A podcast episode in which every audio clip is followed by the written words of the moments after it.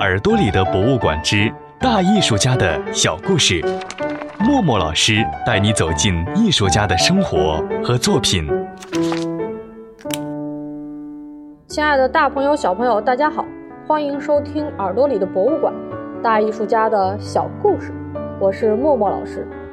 大艺术家的小故事播出到现在，我们一起听了许多关于艺术家们的故事。也了解了不同的艺术风格和不同的艺术作品。那意大利的巴洛克，法国的洛可可，也认识了英国的风景画大师透纳和康斯特伯。但其实，在英国，早在雷诺兹之前，就诞生了一位享誉世界的大画家。他的艺术作品甚至推动了英国的民主思想的启蒙。但是，这位画家却一直。得不到英国上流社会的认可，更不要说成为皇家画师，那是绝对不可能的。今天就让我们一起来认识这位颇具个性的画家威廉·何加斯。何加斯从小的生活那是非常的清苦，然而他的父亲却看出了何加斯身上的艺术天赋，愿意将他送到一个金银雕刻家的门下。去学习，何加斯的艺术天赋和模仿能力都非常出色。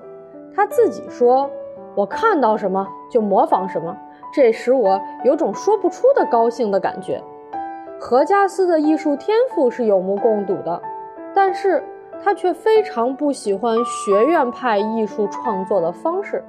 他是一个非常热爱生活的人，因此他的创作灵感几乎。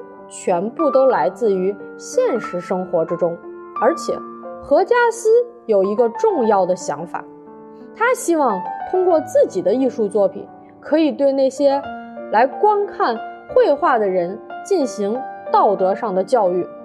结合着以上的几个条件啊，何加斯就成为了一名讽刺画家，在他的画面里总是尖锐的讽刺和揭露。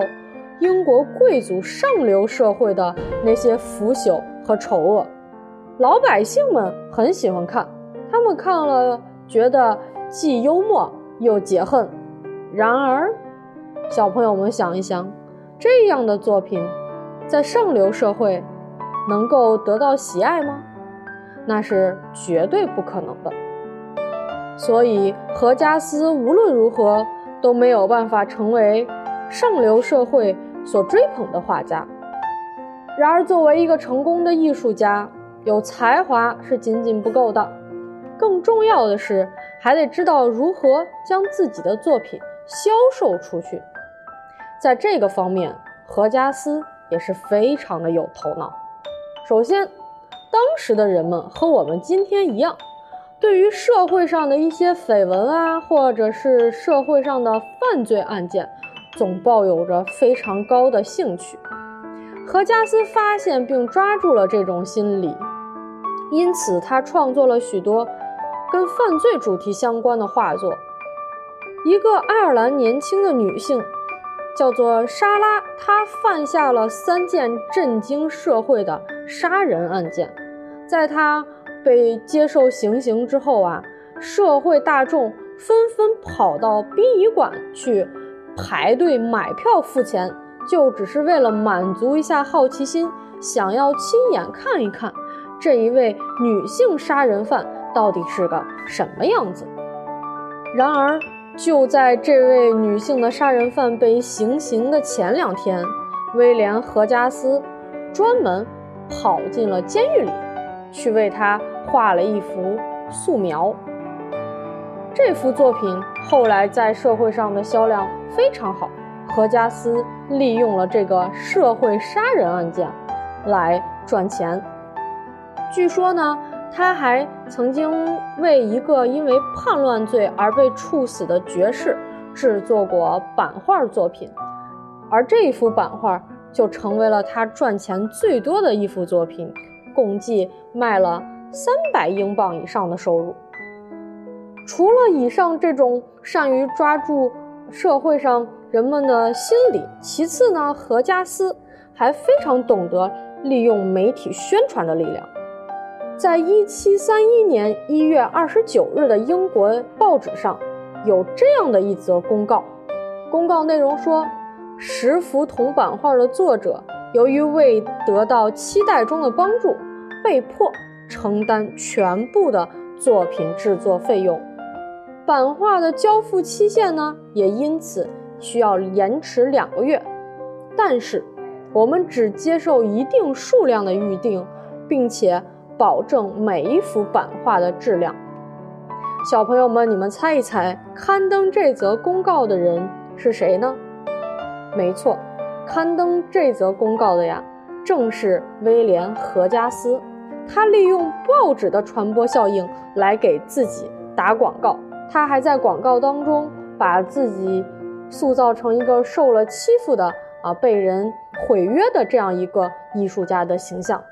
有了以上的两项保证以后啊，何加斯在名声大振之后，他又有了另外一个让自己头疼的问题。何加斯许多成功的作品都是版画作品，当他出名之后，这个盗版作品就开始在市面上猖獗的大肆流传。这个时候的何加斯正准备推出自己的另外一个新的系列作品。